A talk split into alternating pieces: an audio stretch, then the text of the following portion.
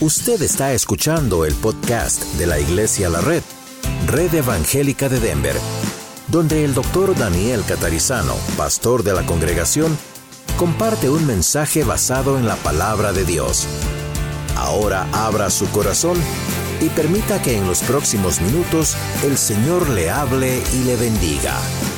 Vamos a orar y comenzamos. Señor, gracias te damos por la alegría, el gozo que tenemos en ti porque podemos servirte y porque tú estás haciendo cosas que nosotros no podríamos jamás hacer.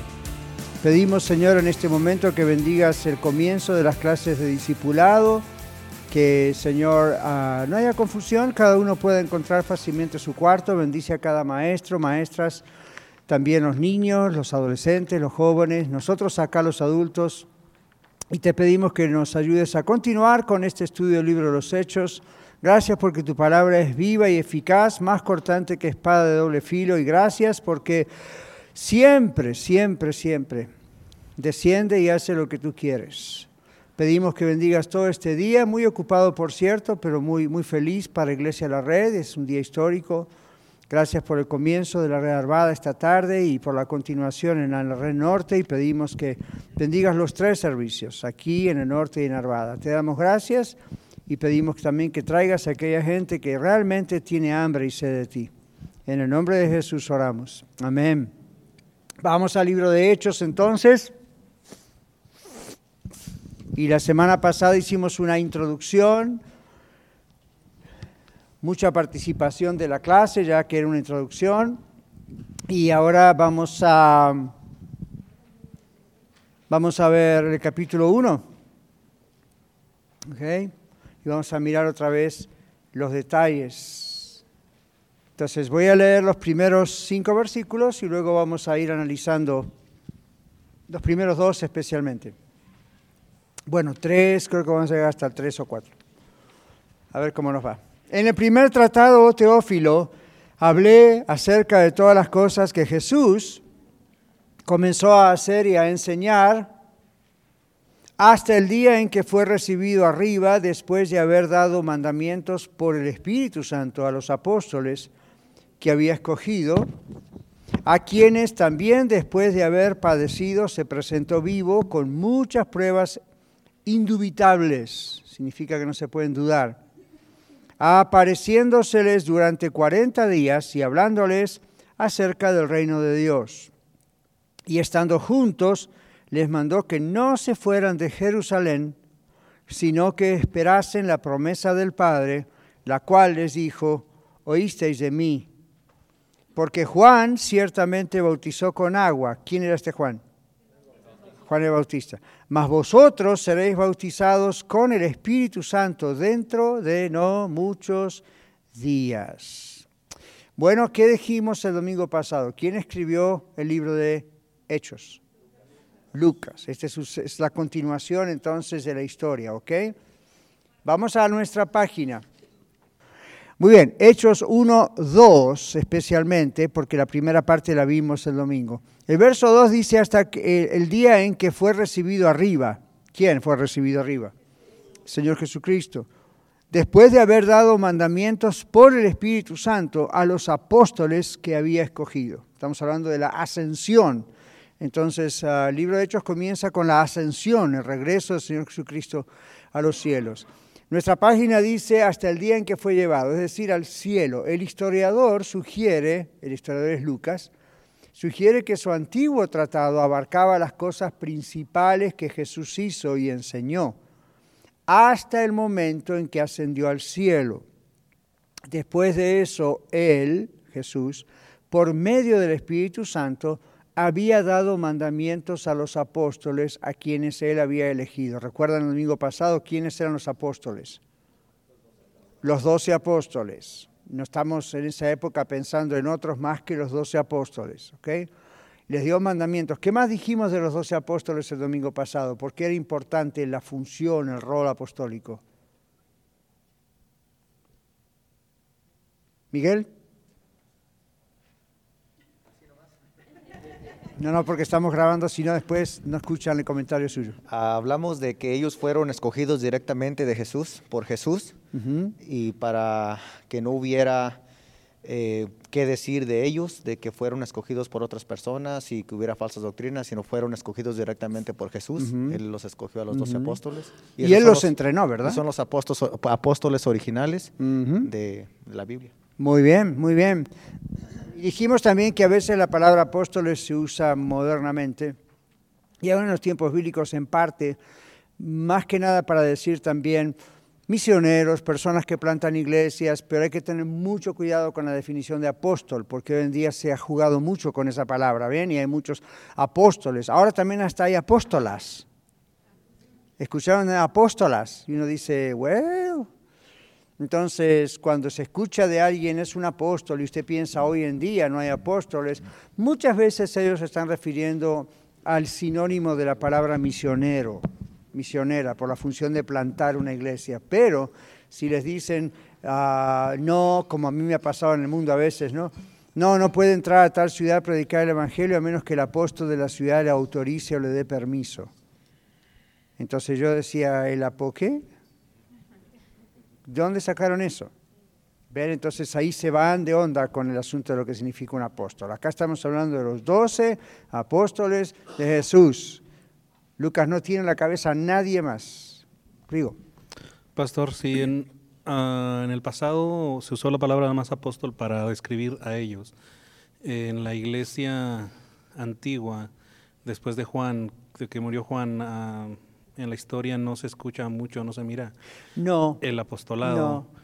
Eh, ¿Para qué usarlo? ¿Para qué en usarlo, este verdad? tiempo?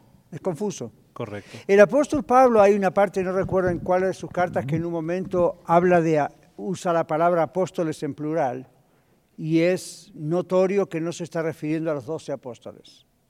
Está refiriéndose a él, que también es autorizado como apóstol, porque el Señor lo autorizó, you know, visiblemente. Entonces siempre conocemos los doce apóstoles y el apóstol Pablo, ¿ven? Inclusive está fuera del primer grupo de los doce, pero tienen la misma autoridad porque el Señor Jesús se la dio. Pero a veces el apóstol Pablo menciona a personas que son compañeros de él, fueron compañeros de él, de, de- de plantar iglesias y hacer misiones, y los nombra como, hay como una referencia muy súbita de la palabra apóstol. Entonces, yo estoy de acuerdo con usted, ya que en la historia misma de la iglesia cristiana, la- aún fuera de la Biblia, al principio, los primeros siglos, la palabra apóstol casi no se usaba. Entonces yo decía, si ellos tenían esa precaución, ¿por qué nosotros no? ¿Por qué nosotros con tanta libertad usamos esa palabra? Ahora, hay gente que se confunde porque dice, bueno, pero usted, Daniel Catarizano, es un apóstol, porque usted planta iglesias y ya van varias que planta, y yo digo, yo no creo que esa es la única definición de un apóstol.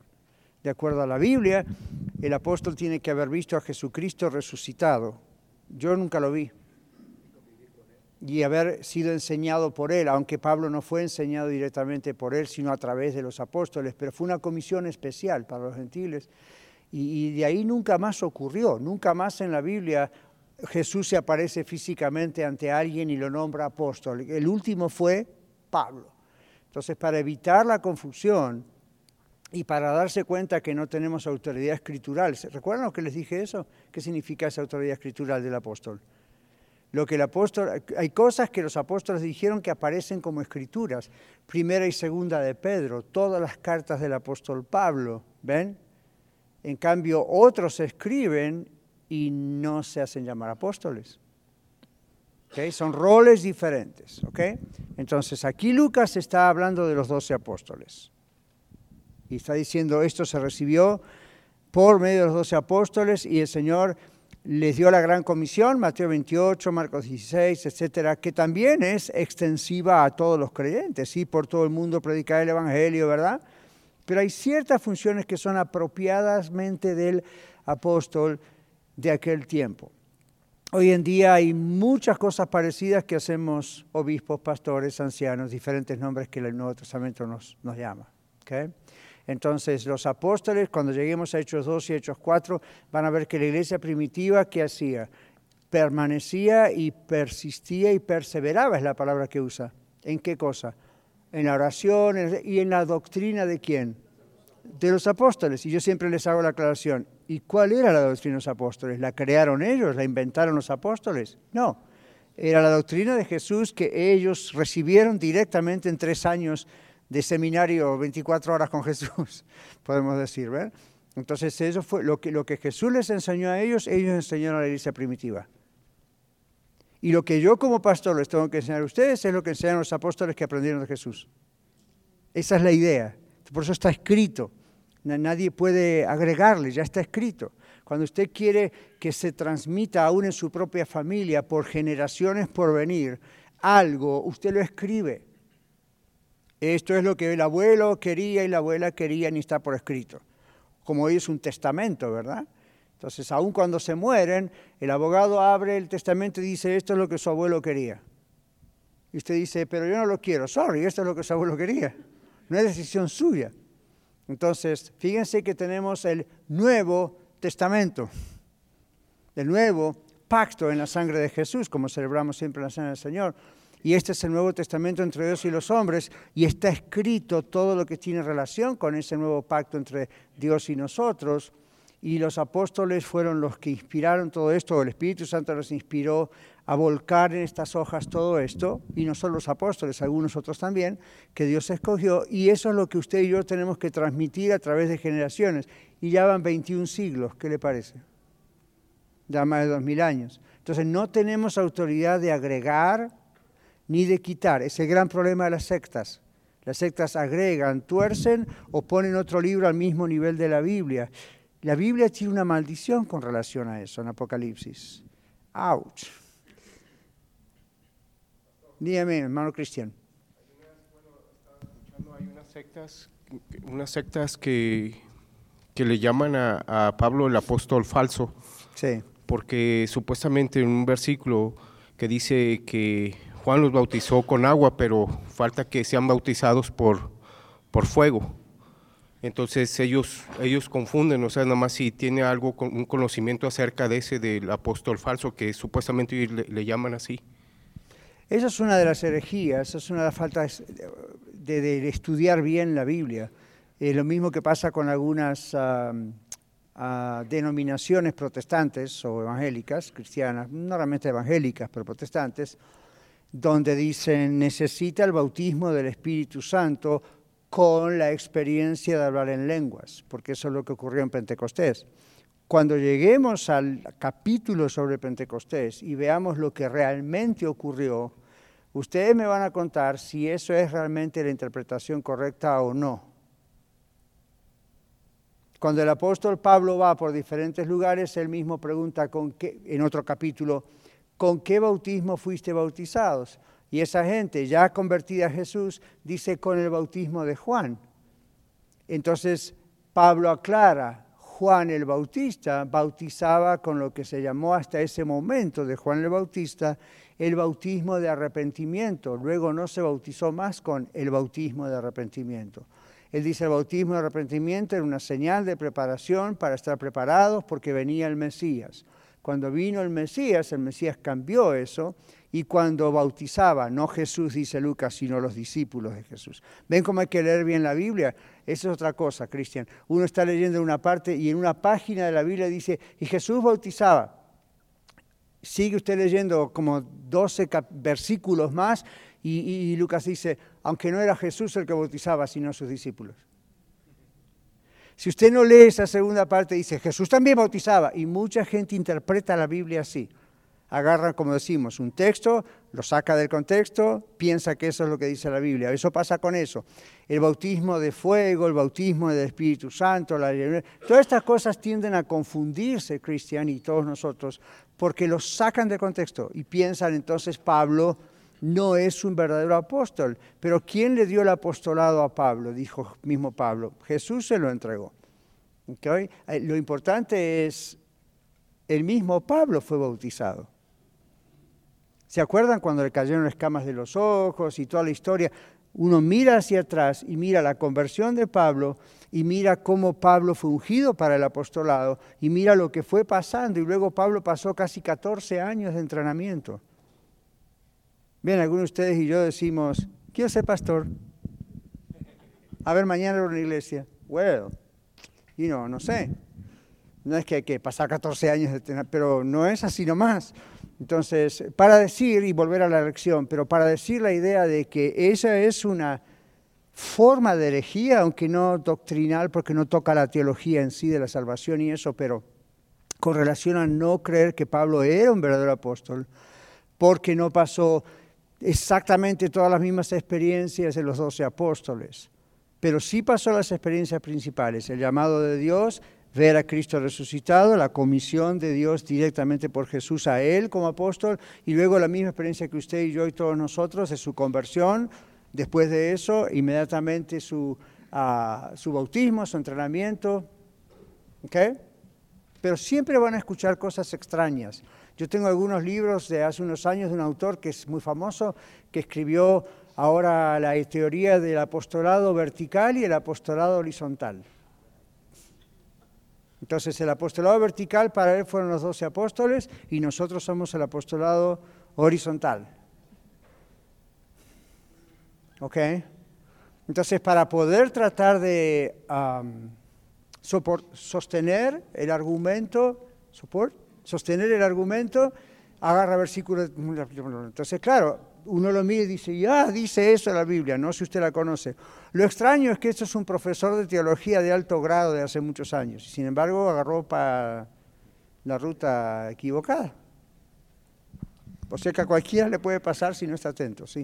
Sí, pastor, yo estoy un poco confundido. Entonces, yo también. ¿En cuál es esta parte suya? el, la forma en que Juan Bautista bautizaba es vale lo mismo que lo que ahorita se bautiza o después Juan el Bautista bautizaba bautismo de arrepentimiento. Oh, okay. Cuando viene el Señor Jesucristo, el Señor Jesucristo cambia la, la, la, razón del bautismo. El bautismo de Juan no era necesariamente un bautismo de conversión a Cristo. Todavía no había venido Cristo. Okay. Aunque ahí estaba, dando vueltas, ¿verdad? Entonces, Hasta que se manifestó. La idea era para que Jesucristo se manifestase. El mismo Jesucristo se bautizó. ¿Por qué se bautizó Jesús si no tenía pecado? ¿Qué estaba tratando de decir? ¿Se acuerdan la reacción de Juan de Bautista? No, ¿cómo quieres que te bautice? Yo necesito ser bautizado por ti. ¿Qué le dice el Señor Jesús? Deja así, así conviene que cumplamos todo lo que Dios nos ha dicho. Entonces esas personas tendrían que volverse a bautizar. Muchos ya. de ellos cuando conocieron a Cristo se volvieron a bautizar. Oh, okay, so, Igual que cuando Pablo encuentra en qué bautismo fueron bautizados, los volvieron a bautizar. Ahora, ¿por qué? Bueno, eran salvos, pero la señal que habían dado del bautismo de Juan no era la idea de lo que es el Evangelio completo, ¿verdad? Entonces el bautismo en agua que practicamos los cristianos tiene que ver con la idea doble de cuando vamos al agua y vamos abajo del agua y subimos del agua, todos estamos expresando de una manera gráfica qué cosa. Jesucristo vino al mundo, es el Hijo de Dios, murió por mis pecados, fue a la tumba, resucitó al tercer día, ascendió a los cielos, me dio una vida nueva. La otra cosa que decimos es yo con Cristo estoy juntamente crucificado, como decía Pablo. Entonces yo muero a mi vieja manera de vivir y resucito a una nueva manera de vivir en Cristo y me espera la vida eterna. Y entonces todo eso que es gráfico en el bautismo, si no se comprende, y se comprende que es una confesión pública de fe que la iglesia primitiva usaba, como nosotros hoy levantar la mano, pasar al frente, si, si, si, si la iglesia no hubiese hecho eso, hubiese sido más confuso. La iglesia comprendió la idea del bautismo. Ahora, aquí en la red, varias personas que a través de los cuatro años y medio pasados bautizamos, los bautizamos otra vez porque me dijeron, yo fui a una iglesia, pastor, no entendía nada, pero ese día estaban bautizando, el agua estaba caliente y me bautizaron. Entonces, yo no sabía ni siquiera había aceptado a Cristo. Entonces uno dice, ¿sirvió ese bautismo? No, porque no estaba diciendo ese bautismo lo que el bautismo dice en la Biblia. Ahora, ¿y qué tal si se bautizó solamente en el nombre de Jesús? Bueno, ahí podríamos verlo, porque aunque la Biblia en Mateo 28, Jesús en la gran comisión a los apóstoles dice, hagan discípulos bautizándolos como en el nombre del Padre, el Hijo y el Espíritu Santo, enseñándoles que... Algunas personas piensan, eso lo inventaron los cristianos. No, lea la Biblia, la Biblia empezó antes que nosotros. El Señor Jesús claramente dijo eso. La gran confusión de otros es cuando Pedro en Pentecostés dice, bautícese en el nombre de Jesús, y no nombra al Espíritu Santo del Padre. A ver, ¿a qué ver el nombre de Jesús? Yo tengo dos cosas rápidas para decirlo porque nos podemos pasar la mañana con ese punto. ¿A quién de los dos le haría más caso? ¿A Pedro o a Jesús? Obviamente a Jesús. Pero Pedro no contradecía a Jesús. Pedro estaba, eh, fíjense que viene al final de su mensaje de Pentecostés, donde Pedro está recalcando que Jesús de Nazaret es el Hijo de Dios, por lo tanto es Dios. Por eso lo crucificaron. Ustedes mataron al autor de la vida, dije. La gente se desesperó. ¿Y qué haremos? Y dijo, arrepiéntanse y bautícese en el nombre de Jesús para perdón de los pecados. Eso no elimina el Padre y el Espíritu Santo, sino recalca a Jesús como parte de esa triunidad o gajero, deidad, como me gusta más decir, de Dios.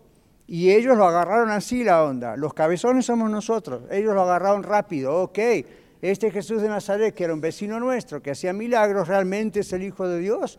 ¿Cómo no voy a incluir en mi bautismo a Él si Él es el que me salvó? ¿Ven? Ahora, de ahí salieron sectas, denominaciones, peleas. No, ustedes no se, si se bautizaron en el nombre de Jesús no sirve. O si se bautizaron en el nombre del Padre, Hijo y Espíritu Santo, eso no sirve porque eso salió en tal concilio de Nicea. Olvídese, lea bien la Biblia. Ese es el punto. Lea bien, bien, bien, bien la Biblia y está clara la verdad. Pasa que a veces uno hace caso más a lo que una secta, una denominación dice, un supuesto iluminado dice, que lo que la Biblia viene diciendo hace dos mil años. ¿Ok? Jane. Una pregunta que tengo ya que surgió la, el, cuando sucede que Jesús es bautizado. ¿Tiene algún significado el hecho de que después de que Él es bautizado inicia, por decirlo así, su ministerio? El bautismo de Él era justamente para iniciar su ministerio público nunca había hecho nada ministerialmente. Cuando ustedes ven películas de Jesús era un niño, escupió en tierra, hizo una bolita de tierra y para un pajarito lo sopló y salió volando. Esas son, esas son fantasías. La Biblia hace absoluto silencio con relación a la niñez de Jesús, con excepción de su nacimiento, su ida a Egipto, su regreso, la matanza de Herodes de tantos niños de menores de dos años, ¿y qué más? a los 12 años, cuando está en el templo y María José desesperados, ¿dónde está Jesús? ¿Dónde está Jesús? ¿Dónde está Jesús? Imagínense la responsabilidad que tenían. Ellos sabían quién era Jesús. Entonces, más vale que lo encontremos. ¿Y qué les dice Jesús? No sabían que los negocios de mi padre es necesario estar.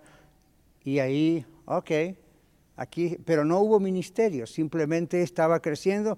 Es más, la Biblia dice, el niño crecía y se fortalecía en sabiduría, a mí igual que cualquier niño, pero era no cualquier niño. Pero hasta los 30 años Jesús no comienza su ministerio y la señal para comenzar su ministerio fue el bautismo. Por eso Juan el Bautista no comprende cómo bautizar. El bautismo es de arrepentimiento. Tú eres el Cordero de Dios, no tienes pecado. Para Juan era claro. Los demás no lo sabían. Para ellos eran un vecino, Jesús de Nazaret. Juan tuvo revelación, el bautista, ¿eh? no el evangelista Juan, tuvo revelación de quién era Jesús y dijo, yo necesito ser bautizado por ti. Pero Jesús le dice, no, deja porque así conviene que cumplamos toda palabra. Y en el Antiguo Testamento usted ve el progreso de que iba a venir un predecesor y este Juan el Bautista y todo lo que iba a pasar. Jesús se bautiza indicando el comienzo de su ministerio. ¿Qué pasa en ese momento? Jesús está en el agua, Juan el Bautista lo bautiza y, algo pasa. Se abren los cielos, desciende el Espíritu Santo como paloma y Dios le había dicho a Juan el Bautista, aquel a quien tuvieres el Espíritu Santo descender y, y descansar sobre él, este es el Cordero de Dios. Y es exactamente, literalmente lo que ocurrió. Jesús está allí y ocurren dos cosas. Primero se escucha una voz desde los cielos en la voz del Padre, y dice, este es mi Hijo amado en el cual tengo complacencia, y desciende el Espíritu Santo y reposa sobre él. El Padre, el Hijo, el Espíritu Santo, al mismo tiempo. Entonces hay una, y no vamos a entrar en esto porque esto ya son dos días más, pero hay una teoría que se llama el modalismo. ¿La han escuchado? Modalismo significa esto el Padre toma el modo del Espíritu, el Espíritu toma el modo del Hijo. Es la misma persona, simplemente se modifica. A veces es el Padre, a veces es el Hijo. Ellos piensan que la Trinidad es un concepto extraño de, quién sabe quién, inventado por los cristianos, y ese es politeísmo, son varios dioses. No. Eso, entonces el modalismo fue creado para tratar de resolver el enigma el Padre se convierte en el Espíritu. Pero este texto del bautismo de Jesús muestra absolutamente lo contrario. Jesús el Hijo estaba en el agua físicamente y lo podían tocar, era un ser humano. El Espíritu Santo desciende como otra entidad, pero es Dios sobre, como forma de paloma, y el Padre se escucha una voz. Ahora, si se escucha una voz, no la escuchó solo Jesús, está registrada porque otros la escucharon. Entonces, ¿en qué quedamos? ¿Ven? El modalismo, ahí con ese solo versículo se rompe el modalismo. Ahora, otra vez, tenemos que volver a la lección. Pero ven, la idea es, Lucas toma desde ese episodio del bautismo y luego toma del episodio de la ascensión de Jesús y la gran comisión a todos nosotros. Y él dice, los apóstoles originalmente recibieron esto del Señor Jesús. ¿Y por qué creen que aparece al principio en el libro de los Hechos? Porque el resto del libro de los Hechos descansa sobre esta verdad que estamos hablando hoy. Si esto que estamos hablando hoy no es verdad, no venga más a la escuela de vida, está perdiendo su tiempo, el resto del libro de los Hechos es mentira. ¿Suena bonito? Suena horrible. Pero como el libro de los Hechos es palabra de Dios, cuidado, esto, el primer capítulo es la base. ¿Quiere entender más o menos toda la Biblia? Comprenda los primeros 11, 12 capítulos del libro de Génesis. Dice que tiene que ver Adán, la creación, Caín y Abel. Los primeros 11, 12 capítulos del libro de Génesis son la base del resto de la Biblia, porque va desde la creación hasta la caída, la promesa del Mesías, la elección de Israel, la pérdida y el rescate de Israel, y todo eso luego se va desarrollando en el resto del Antiguo Testamento y cuando viene la época del Nuevo Testamento, usted comprende el Nuevo Testamento si primero comprendió el Antiguo Testamento. Y viceversa, o viceversa. ¿Okay? Entonces, ven, la Biblia no se puede leer como quien lee cualquier libro de tapa a tapa, así nomás, y está bien leerla así, pero la idea es saber cómo se lee la Biblia para comprender lo que la Biblia está diciendo. ¿Okay? Entonces, en este caso con Lucas, Lucas comienza con la ascensión de Jesús, porque ya el libro de Lucas cuenta desde el nacimiento hasta la crucifixión y la resurrección. Ahora sigue con la historia desde la ascensión. Volvamos a nuestra página. Entonces, dice aquí, hasta el día que fue llevado, leímos eso, nuestro Señor, habiendo elegido doce de su propia gracia y bondad libres, es decir, no sabemos por qué escogió esos doce, Dios escogió esos doce. Nuestro Señor, habiendo elegido doce de su propia iglesia de bondad libres, y no de acuerdo con su valor y mérito de las personas estas, porque les digo, ninguno de los doce eran demasiado brillantes para ser apóstoles. Un poco antes de su ascensión al cielo, digo, brillantes a nivel humano, ¿verdad? Y paren, pongan el dedito ahí, pero muchos dicen hoy en día que si tuvieran que elegir doce apóstoles como esos, no los elegirían porque varios de ellos eran personajes muy curiosos y, la mayoría no tenía preparación. Pedro, Jacobo y Juan, estamos hablando de pescadores, con su empresa de pesca, pero es todo. ¿Sabe por qué eran pescadores? Los, escuche esto, los varones judíos siempre se preparaban en la sinagoga. Usted sabía eso, ¿verdad? ¿Cuántos sabían que los varones judíos solamente iban a prepararse, a educarse en la sinagoga y las mujeres no? Si no lo sabía, diga, no lo sabía. Es fácil, nadie, nadie ¿ven? Good, para eso en una escuela. Entonces, los varoncitos judíos, imagínese usted tiene hijos varones como yo, los varoncitos judíos solamente iban a la, sinagoga a aprender la palabra, la Torah, la Biblia, esa era la escuela para ellos. Las niñas no, las niñas tenían que aprender en casa de papá, su propio papá. Y eso les da una pauta de lo que pasa más tarde cuando Pablo habla de las mujeres, etcétera, en parte. No, totalmente, pero en parte. Entonces, primera cosa, recuerde esto, solamente los niños varones iban a la escuela, vamos a decir así, que era la sinagoga. No estaba la escuela pública, no existía. Era la sinagoga. Pero observen esto, porque acá está la clave con los apóstoles.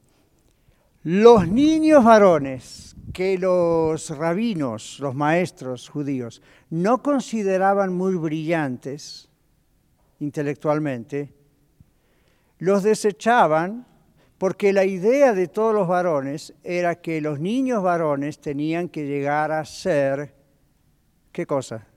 Rabinos, maestros de la ley.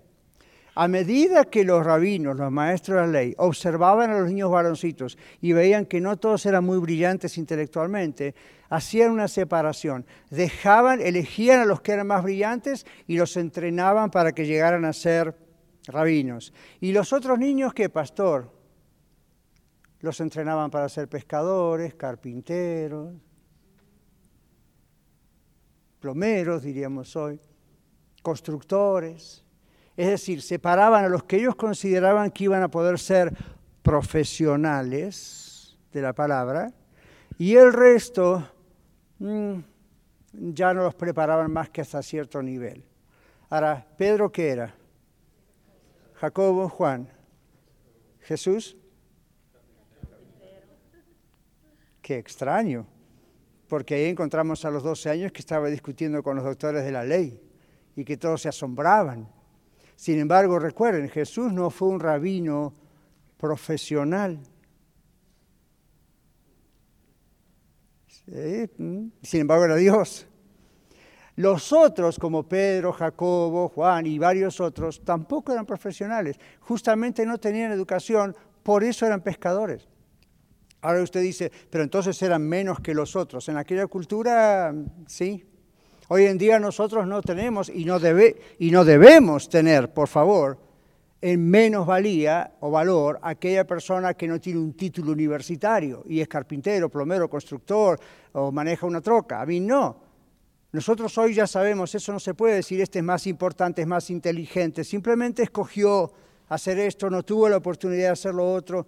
Pero en la época de aquel tiempo, los rabinos, mire qué plana religiosa tenían, los rabinos eran los que decían, su hijo es muy inteligente, así que vamos a seguir con la escuela hasta que se transforme en un rabino y sea un fariseo. Y el otro, pero el hermanito, eh, no, mejor que se dedique a otra cosa que vaya con su papá a aprender la pesca o, vaya a aprender carpintería o vaya a aprender a construir muebles o vaya a aprender cómo hacer calles, pero acá no lo queremos. Los doce apóstoles, casi ninguno de ellos era brillante a nivel de lo que la gente pensaba, eran toda gente de la clase trabajadora. ¿Saben cuál era el único profesional? Judas. Y eso no quiere decir que los profesionales no debemos estar trabajando en el reino de Dios. Simplemente significa observen la mentalidad. Sin embargo, Jesús lo escogió. Pero él era casi seguro, quizá Mateo, pero no se sabe, era casi seguro, eh, y no, Judas era el más intelectual de todos posiblemente, y aparte por eso posiblemente también estudia siendo tesorero, pero él tenía preparación. No tengo tiempo para decirles por qué, era de Iscariot y qué sé yo, pero el asunto era que el hombre tenía preparación. Sin embargo, ahora otra vez, no se queden con eso pensando, mejor no voy a estudiar, no voy a mandar a mis hijos a la escuela porque van a ser un Judas. No, estamos diciendo que lo curioso es que de los doce apóstoles, todos eran de la clase obrera, clase trabajadora, con excepción de uno o dos, e inclusive a Judas. Sin embargo, Dios escogió a estas doce personas. Y usted dice, ¿por qué no escogió a otros más brillantes? Claro, no, pero Dios escogió a estas doce personas y de la misma manera que tampoco nos dice por qué escogió a la Virgen María y no a la Virgen Juanita. Había varias vírgenes ahí. La escogió a María y no nos dice por qué, nada más nos dice muy la misma por qué escogió a Pedro y no a Ramón. Esos son negocios de Dios. ¿Ok? Hermana Sandra. No eran analfabetos, obviamente sabían leer y escribir. Buena pregunta. Ya ven que Pedro escribe. No tenían el nivel de Lucas, por ejemplo. ¿Qué era Lucas? Lucas era un médico. Entonces el Espíritu Santo y no hace que escriba Pedro a través de Marcos en realidad. Pero no estamos diciendo que eran analfabetos, no saben leer y escribir simplemente porque sí empezaban la escuela. La idea era que cuando empezaban la escuela, como piensen en los maestros o maestras de la escuela pública hoy, aunque les digo no había escuela pública, ¿no? Entonces, ¿no les pasó eh, entre sus hijos que de repente una maestra o un maestro en una junta de papá y mamá les dicen su hijo y su hija están a este nivel o son flojos en matemáticas o en esto o el otro? Entonces, hoy en día lo que nos dicen es haga un test vocacional y un test de inteligencia y a ver para qué lado quizá sea la vocación. En aquel tiempo era, you know, enchiladas o quesadillas. No agarraron ese ejemplo, pero. Enchiladas tienen muchos ingredientes, ¿verdad, mexicanos? Miren quién les habla. Y el otro, eh, nada. Entonces la idea era, algunos tienen que ir a pescar, otros pueden ser médicos como Lucas. Ahora, ¿era Lucas más importante que Pedro? No. Nosotros los seres humanos tenemos ese pecado de hacer esa categorización de valores, pero ellos no. Pero el Señor no, quiero decir, pero ven los fariseos, sí. Entonces al principio Jesús empieza a hacer un montón de cosas y una de las primeras preguntas es, ¿de Nazaret puede venir algo bueno? ¿Se acuerdan de esa pregunta? ¿De Nazaret? Ahora, usted piensa en el pueblo de México, de Bolivia, de Argentina, de Estados Unidos, así que uno dice, ¿de ahí? No. El presidente, usted dice de, México, o de quien sea, ¿verdad? Y dice, es una persona importante, está transformando la cultura. Así donde nació. Y acá en Estados Unidos le van a decir, ¿no es de Boston? ¿No es de New York? ¿No es de Filadelfia? No, es de Aurora. Aurora. De Aurora puede salir algún genio, algo bueno, le pueden decir eso, ¿verdad? Y en su país también, de pronto dicen, y usted, sabe, todos nuestros países, y no, si vienen de la capital somos los meros meros. Ya cuando vienen de algún pueblo en medio del campo, ah, son de ahí. Eso es un pecado, pero ¿ocurre o no ocurre? Come despierten, ¿sí o no? Ya, ¿no ocurre aquí en Estados Unidos? Vaya a decirle a usted que alguien vino de Kansas y le dice, ¿y qué? ¿De qué? ¿Qué? ¿Se preparó en Harvard o en Yale? ¿De dónde es? De Kansas. ¿Ok? Y si no le dice, es de algún pueblo de Texas, yo. Y ya le dicen, no, este está como un cowboy y tiene la pistola acá, y, tienen esa idea. A los judíos les pasaba eso. Entonces, cuando alguien dijo quién es Jesús de Nazaret, ¿cuál fue la reacción? ¿De Nazaret puede venir algo bueno? ¡Wow! Miren si algún nazareíta estaba ahí escuchando. Así, ¿qué dijo usted de Nazaret? Ahora, esto es toda una cuestión cultural que yo les doy como background para que se den cuenta de dónde salieron todas estas personas. No salieron del centro de Jerusalén, de la escuela rabínica de fulano de tal que ya existía. Esta gente era gente de pueblo, ungida por el Espíritu Santo, son más genios que los genios que los genios. Bueno, Juan. quería comentar también cuando el Señor estaba predicando que los que oyeron dijeron, ¿de dónde le vienen a él estas cosas? Que, que no es hijo de José y el carpintero y no están sus hermanos, como diciendo, ¿y este qué? y nombraban a todos los hermanos, como, ¿qué trae este? Porque la expectativa era esa, era como hoy en día, ¿verdad? Nosotros, por ejemplo, ¿cuántos conocieron al presidente Carter? No digo, bueno, ¿cuántos saben que existe el presidente Carter, ¿no? que lo, lo conocieron? Oh, yeah, we buddies. El presidente Carter, ¿cuál era su profesión? Cacahuates, maniceros, maníes, ese era su trabajo. Obviamente se preparó, pero la, cosa tan linda de Estados Unidos es que cualquiera puede ser presidente, si es ciudadano, si nació aquí. ¿okay?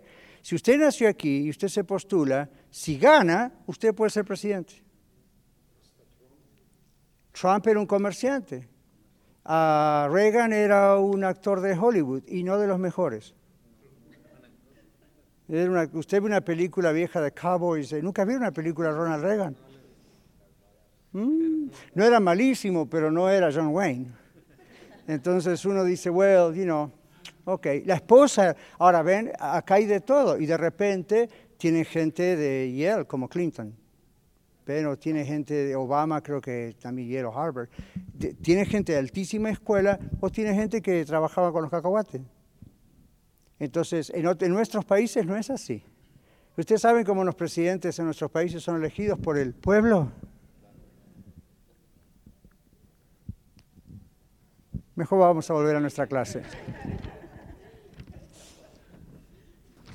Esta gente era gente escogida por Dios, usted y yo también. ¿Okay? Así que nunca piense, no, yo no puedo servir, hacer nada para el Señor. No va a ser apóstol, pero puede servir al Señor. Si el Señor le llama, lo tiene que hacer. Dios le va a dar la, la unción, la capacidad, la palabra para hacerlo. Nuestro Señor, habiendo elegido doce de su propia gracia y bondad libres, y no de acuerdo con su valor y mérito de esas personas, para ser apóstoles. Un poco antes de su ascensión al cielo les dio órdenes y órdenes más explícitas. ¿Qué significa explícitas? Claras y concretas. ¿A dónde debían dirigirse? ¿Dónde debían dirigirse? A todo el mundo, a todas las naciones. Ahora, otra vez, recuerden quiénes eran estas personas y el Señor les está diciendo que a tener que ir a las naciones. Hmm. Y lo que deberían predicar, ¿qué deberían predicar? Todo el Evangelio. La salvación por fe en Él, y particularmente el arrepentimiento y la remisión, el borrar los pecados. ¿Y a qué ordenanzas deben exigir que los creyentes atiendan? ¿Se acuerdan del bautismo, la Santa Cena o la Cena del Señor, la obediencia? Y cómo ellos mismos, como apóstoles, deben conducir a sus vidas y comportarse en su trabajo Jesús usa la frase, o Lucas usa la frase, a través del Espíritu Santo. Esto puede leerse en relación con había mandado. Jesús había mandado a través del Espíritu Santo. Estos mandamientos que Cristo dio a los apóstoles no eran simplemente sus órdenes, de Jesús a los apóstoles, sus órdenes como hombre, sino que eran lo que el Espíritu Santo estaba igualmente interesado en él y provenían de él como Dios y por lo tanto tenían una autoridad divina. Cuando los apóstoles recibieron la gran comisión, sabían que era Dios hablando en Jesús. Y al mismo tiempo que se los dio, sopló en ellos el Espíritu Santo, si recuerdan eso, esto es antes de Pentecostés, por el cual tenían una visión más clara de sus doctrinas y enseñanzas u ordenanzas y estaban más capacitados para ministrarlos a los demás. Y además se les dio una indicación para que pudieran esperar dones aún mayores del Espíritu Santo lo cual ocurrió después de Pentecostés. Jesús dio dones a sus discípulos para prepararlos para el servicio al que fueron designados. ¿Ok? Versículo 3 dice, a quien también se mostró vivo después de su muerte, el Señor Jesús. Pilato envió para saber si estaba muerto y cuánto tiempo había estado muerto. Ahora, paren un poquito ahí unos segundos. Ustedes saben que hay una falsa doctrina que dice que en realidad cuando Jesús estaba en la cruz no murió, se había desmayado. Lo cual aparte es una tremenda tontería decir eso, ignorancia al máximo. Es imposible que Jesús estuviera desmayado. Con todos los latigazos y cosas, si ustedes ya saben cómo eran, yo les expliqué los látigos, ya estaba casi medio muerto. No murió porque no era ese momento. En la cruz él murió y hasta una lanza le clavaron al costado y salió sangre y agua. Los médicos hoy en día nos dicen, esa es la prueba obvia de que estaba muerto, es lo que pasa cuando el corazón y todo eso. Entonces, aparte de eso, Pilato mandó averiguar y asegurarse que de verdad estaba muerto. Ahora estamos hablando de un gobernador, no estamos hablando de, you know, don Felipe a la vuelta de la cuadra dijo a ver si está muerto. Estamos hablando un gobernador usando todas sus técnicas y sus cuestiones para asegurarse que estaba muerto. Entonces, ah, los que no creen que Jesús murió es porque no creen que resucitó. ¿Se dan cuenta? Entonces creen lo mismo que aquellos se robaron el cuerpo de los apóstoles. Hmm. Ok, esto nos muestra que no. Seguimos ahí en esa parte de la mitad de la página donde dice, se mostró vivo, ¿lo ven, verdad? se levantó de entre los muertos y por ello se declaró a sí mismo como el Hijo de Dios con poder, lo que no se puede decir de los demás. Pausa. ¿Por qué es importante que Jesucristo haya resucitado de los muertos? Si lo que tenía que hacer era simplemente morir en la cruz para cargar con nuestros pecados. ¿Cuál es la importancia de que Él resucitara? Yo sé que hay un texto que dice resucitó para nuestra justificación, pero ¿por qué? nos puede justificar delante de Dios, porque al resucitar de los muertos demostró que era Dios. La muerte no le podía sujetar. ¿Ven? Entonces, observen lo que sigue la página diciendo. Esto no ocurrió con otras personas a las que el mismo Jesús resucitó. No se puede decir de los demás. Había otros que estaban vivos después de la muerte, pero no por su propio poder. ¿Se dan cuenta? Por ejemplo, ¿se acuerdan del hijo de la vida de Sarepta? La otra, el otro caso, eh, la hija de Jairo y la mujer que tocó el manto de Jesús, ¿se acuerdan? Están las mismas, pegada a la historia. Lázaro, cuando Jesús resucitó a Lázaro. Toda esta gente volvió a morir. Y aún antes, cuando fueron resucitadas por Jesús, no fueron resucitadas por el propio poder de ellos. Lázaro no resucitó porque tenía ese poder. Jesús resucitó porque tenía el poder de la resurrección. Cuando iba a resucitar a Lázaro y María y Marta le hablan de Lázaro, ¿cuál es el comentario de Jesús? Yo soy la resurrección y la vida. El que cree en mí, aunque esté muerto, vivirá. Y todo aquel que vive y cree en mí no morirá eternamente. ¿Crees esto? Él dijo, yo soy la resurrección. Entonces Jesús se dejó clavar en la cruz por su propia voluntad para salvarle a usted y a mí. Y él murió literalmente como muere un ser humano.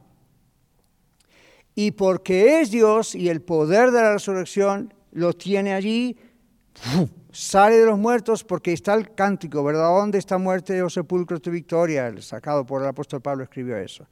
¿Ven? Entonces yo sé que ustedes ven en la Biblia momentos donde dice el Espíritu Santo resucitó a Cristo de los muertos. Otra parte dice el Padre que resucitó a Cristo. Otras veces dice Jesús resucitó porque su poder. Y usted dice vamos a ponernos de acuerdo. ¿Quién fue? ¿El Padre, el Hijo o el Espíritu Santo? Es fácil, Dios. Esa es otra prueba. Esa es otra prueba, mis queridos hermanos, de que no hay conflicto. El conflicto es que nosotros no lo podemos comprender. Pero para Dios no hay conflicto y por eso Él usa indistintamente una persona o la otra. Y el asunto es que ninguno de los que mismo Jesús resucitó pueden decir, resucité porque tengo poder de resucitar. No pueden. Jesús sí resucitó porque él la muerte no lo puede sujetar. Él tiene poder sobre la resurrección, sobre la vida y la muerte, ¿verdad? Entonces, eso hace que nos justifique delante de Dios. Dios mismo es el que hace el trabajo. ¿Okay? Entonces lo dijo Juan. Pero ven aquí dice, no, los demás no resucitaron por su propio poder. Cristo sí, se apareció a menudo a sus apóstoles después de su resurrección y dice Lucas, esta prueba de su vida resucitada les dio pruebas infalibles, indubitables, dice él, que no se pueden dudar. ¿Sí? Y que no solo eran una prueba de que había resucitado, dice la página, sino que resucitó en el mismo cuerpo en el que sufrió y para que pudieran sentirlo y tocarlo. ¿Se acuerdan que comió? Y saber que no era un espíritu, un fantasma, una mera aparición, sino que realmente había resucitado y vivido, estaba vivo, vivo, siendo visto por ellos durante el espacio de 40 días, más de un mes.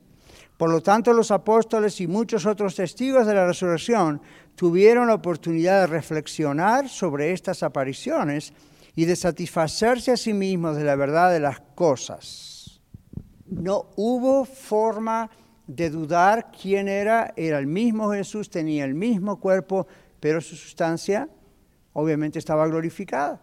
Pero comió, caminó, anduvo, lo conocieron, lo tocaron.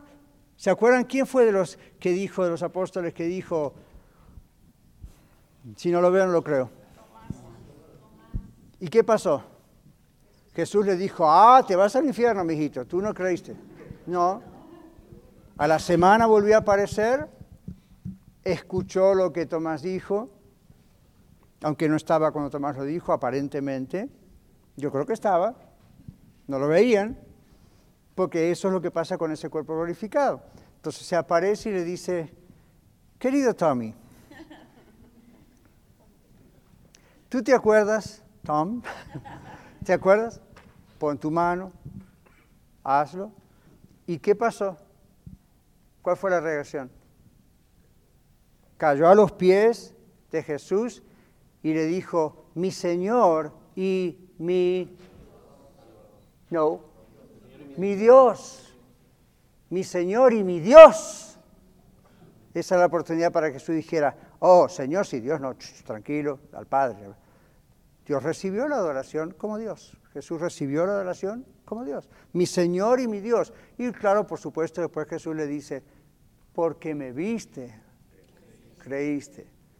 Bienaventurados los que no vieron y creyeron. Ustedes y yo estamos en esa bola de gente. Pero ven, esa es la idea. La idea es pruebas indubitables. El apóstol Pablo dice que en una oportunidad se presentó Jesús resucitado vivo a más de 500 hermanos a la vez. A mí, nosotros no tenemos 500 miembros en la iglesia todavía. O sea que es un buen grupo, ¿eh? Usted cree que somos un buen grupo acá, imagínense. No hubo forma, no hubo forma de descartar la idea o de negar la idea de la resurrección de Jesús. ¿Okay? Ayer no lo pude ver, pero lo quiero ver. Salió una, como un documento de alguien que lo filmó y le lleva como cuatro horas, no sé qué cantidad de horas, leer toda la documentación que encontró acerca de la resurrección de Jesús. Nosotros no necesitamos eso, tenemos la Biblia. Pero ven, pruebas indubitables. Ok, mano Juan. Ah, solo quería comentar que otra, otra demostración de que Jesucristo es Dios es en el Evangelio de San Juan, no recuerdo el verso, donde el Señor dice, a mí nadie me quita la vida, sino que la pongo de mí mismo, porque yo tengo poder para, darla y para volverla a tomar. Exactamente. Entonces pues, es Dios. Es Dios, si no, no tendría poder para hacerlo. Y aquí Lucas en Hechos, eh, perdón, Juan capítulo 1, Juan capítulo 1, ¿qué dice? Cuando el verbo se hizo carne, y usted sigue leyendo el capítulo, en él estaba la vida, y la vida era la luz de los hombres, en él estaba la vida.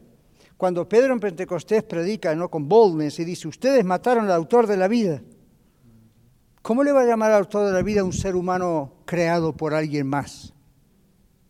Dios no me llamaría a mí el autor de la vida, a usted tampoco, ¿Qué significa autor de algo? Alguien que lo crea.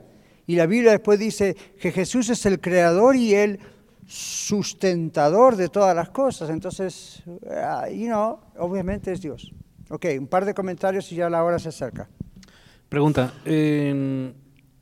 cuando Jesús resucita, eh, las mujeres que lo encuentran, Él les dice, no me toquen porque todavía no he ¿Cómo lo dice? No recuerdo exactamente. Bueno, sí, lo que dice, no me toques porque todavía no he subido al Padre. Ajá, todavía. La traducción más correcta del griego es suéltame. Ajá, ok. Y otros de los evangelistas dan más esa impresión. Suéltame porque aún no he subido al Padre. No significa, como a veces ha pensado la Iglesia Católica, que eso contaminaría el cuerpo santificado o glorificado de Jesús. Sí. Simplemente la idea es, todavía no he subido al Padre, tengo más trabajo que hacer, suéltame, ve y dile a los apóstoles y a Pedro, lo que sigue en el relato, que yo estoy aquí otra vez. Ah, ok, por eso le preguntaba, porque lo dice así de esa manera, con ese lenguaje. Y después... Esos son los pequeños problemitas de la versión Reina Valera. Y después le dice a Tomás... Espere, espere, espere. Tócame. No me puedo perder esto. Este es uno de los pequeños problemitas de la versión Reina Valera. Usted dice, yo pensé que la versión Reina Valera era perfecta es y no es. Lo que es perfecto es el original de la Biblia. Las traducciones a veces no, a mí no son 100% perfectas en cuanto a que hay palabras que no van, por ejemplo, años atrás nadie hubiese preguntado esto, porque captaban la idea, pero la versión en Reina Valera 1960, para aclarar el idioma, a veces hace algo que puede hacernos malinterpretar. Entonces, ¿está diciendo, pastor, que la, Biblia tiene errores? No, en sus originales la Biblia no tiene un solo error. ¿Y qué tal las traducciones? No hay una sola traducción 100% exacta. Yo diría que Reina Valera es 99% exacta.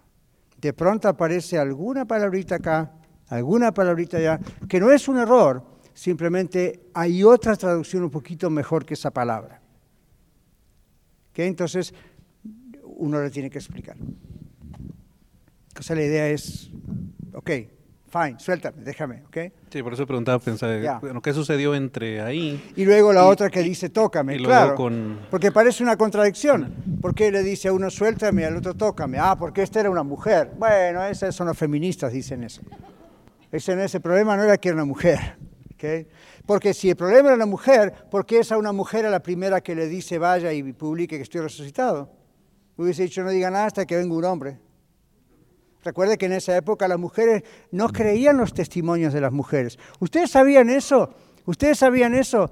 Ay, cuántas cosas aparecen de golpe. Ustedes sabían, de pronto, de pronto lo que pasaba en esa cultura era eso. Si usted, si usted era una mujer de esa cultura, presten atención, damas de hoy, para que vean en qué, qué era viven ustedes.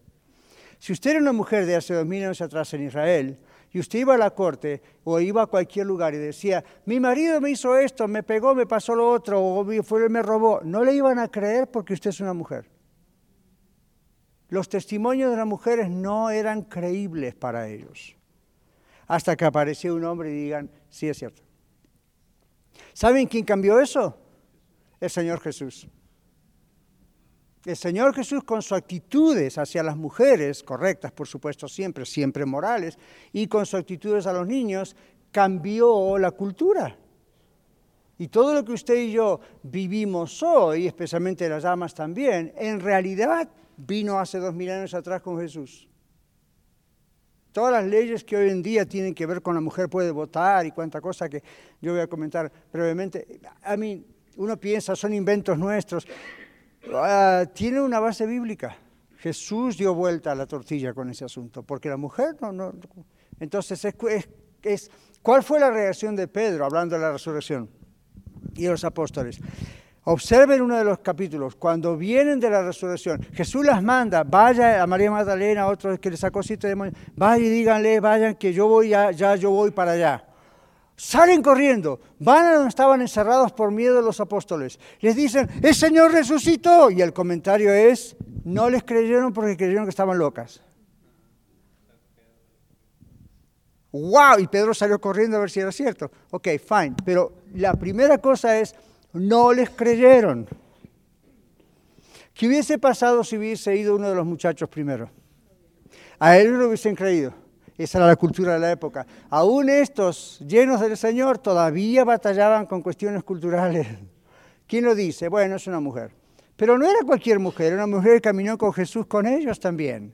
Fue discípulo del Señor Jesús esta mujer. No digan discípula porque no existe esa palabra. Fue discípulo, una mujer, ¿verdad? Entonces, y caminó con ellos y sin embargo cuando les dijo Jesucristo resucitó, dijeron, mm, no dice una mujer. ¿Se imagina si cualquiera de ustedes viene a mí y me dice, pastor, pasó tal cosa? Eh. Viene Charlene y me dice, pastor, esta cosa. Vamos para que venga Harold a ver qué dice. Esa era la mentalidad. Esa, tristemente, esa era la mentalidad. ¿Ven? Entonces, hay muchas cosas que están alrededor de este tema de la resurrección, que, son, nos muestran la maravilla de la salvación y, de pronto nos muestran cosas culturales que son interesantísimas para que ustedes se den cuenta hasta dónde Dios nos ha traído hoy. Bueno, tenemos un par de textos bíblicos que quiero que leamos antes de que, de que vengan los niños. ¿Qué de nosotros? El apóstol Pablo dice que si Cristo no hubiese resucitado, nuestra fe, nuestra confianza en Jesús sería totalmente sin sentido. Primera Corintios 15, 14 ¿Alguien más busque Filipenses 3.10? Primera Corintios 15, 14. Angelita. Y si Cristo no resucitó, vana es entonces nuestra predicación, vana es también vuestra fe. Gracias. Y luego en el siguiente versículo dice, pero ahora Cristo resucitó, primicia a los que durmieron hecho. Entonces, Pablo está atacando a aquellos que no creían en la resurrección de Jesucristo. Entonces dice, si Jesús no resucitó, esto, esto todo lo que estamos viviendo de la religión cristiana es una farsa, no tiene sentido. ¿Para qué estamos haciendo esto? Pero Cristo resucitó, ven, dice Pablo. Ok, entonces, porque Cristo venció la muerte demostrando que es el Hijo de Dios, nosotros somos vencedores en Él. Debemos vivir en el poder de la resurrección de Jesús. Filipenses 3, 10 dice, Miguel. Algunos lo han estado de memoria, ya José lo está diciendo de memoria. Filipenses 3, 10. A fin de conocerle y el poder de su resurrección y la participación de sus padecimientos, llegando a ser semejantes a Él en su muerte. Muy bien, gracias. Entonces, debemos vivir en el poder de la resurrección del Señor Jesús. Hoy en día el cristianismo es una religión entre muchas religiones, pero ser cristiano de verdad es vivir una vida transformada por el poder que levantó a Cristo de los muertos. Yo hoy en día hasta dudo usar la palabra cristiano. ¿Saben por qué, no? Cualquiera es cristiano hoy en día. cualquier, por herencia, por... Me gusta más ya casi decir un, seguidor de Cristo. ¿Ok? Un seguidor de Cristo. Romanos 8, 11, 17. Esperanza o quien sea que Marlon decida. Romanos 8, 11 al 17, please. Y si el espíritu de aquel que levantó de los muertos a Jesús mora en vosotros, el que levantó de los muertos a Cristo Jesús vivificará también vuestros cuerpos mortales por su espíritu que mora en vosotros. Así que, hermanos, deudores somos, no a la carne, para que vivamos conforme a la carne. Porque si vivís conforme a la carne, moriréis mas si por el Espíritu hacéis morir las obras de la carne, viviréis. Porque todos los que son guiados por el Espíritu de Dios, estos son hijos de Dios. Pues no habéis recibido el espíritu de esclavitud para estar otra vez en temor, sino que habéis recibido el espíritu de adopción por el cual clamamos Abba Padre. El Espíritu mismo da testimonio a nuestro espíritu de que somos hijos de Dios, y si hijos, también herederos, herederos de Dios y coherederos con Cristo, si es que padecemos juntamente con Él, para que juntamente con Él seamos glorificados. Gracias, Sandra. Entonces, hoy en día, ven, el cristianismo se ha transformado en una religión entre muchas religiones, pero realmente ser cristiano de verdad es vivir así lo que Sandra leyó en Romanos, una vida transformada, no por las fuerzas suyas, es por el Espíritu Santo. Si usted es de Cristo, tiene el Espíritu Santo, si le obedece, si vive en conexión con Él, en, en comunión con Él, Dios transforma nuestra vida. Aquí dice, la vida transformada solo es posible si Cristo es nuestro Señor, nuestro único Dios y Salvador, nuestro único Dios Salvador. Cuando esto es verdad en nuestra vida, buscamos estar totalmente sometidos a Él. Conocemos todos Efesios 5, 18, ¿no? No os embriaguéis con vino, en lo cual hay disolución, antes bien sed llenos del Espíritu Santo, controlados es lo que es la idea por el Espíritu Santo. Vivimos una vida de poder sobre el pecado y Satanás. Un cambio de religión o de ideología no puede lograr esto. Solo Cristo sabe. Amén. All right. Muchas gracias por escuchar el mensaje de hoy. Si tiene alguna pregunta en cuanto a su relación personal con el Señor Jesucristo o está buscando unirse a la familia de la Iglesia La Red, por favor no duden en contactarse con nosotros.